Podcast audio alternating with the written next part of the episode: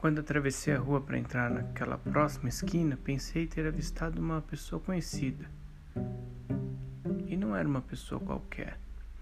Era exatamente você.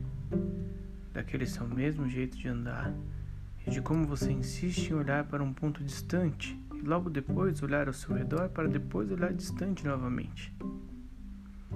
Às vezes para dentro, outras vezes para o outro, e nunca ao seu redor.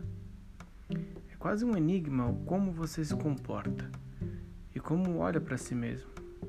Enquanto isso, te vejo andando, correndo, voando, brilhando, e eu estou aqui, parado esperando, naquele mesmo lugar, onde talvez eu tenha visto alguém que era exatamente aquilo que parecia ser uma sombra sua.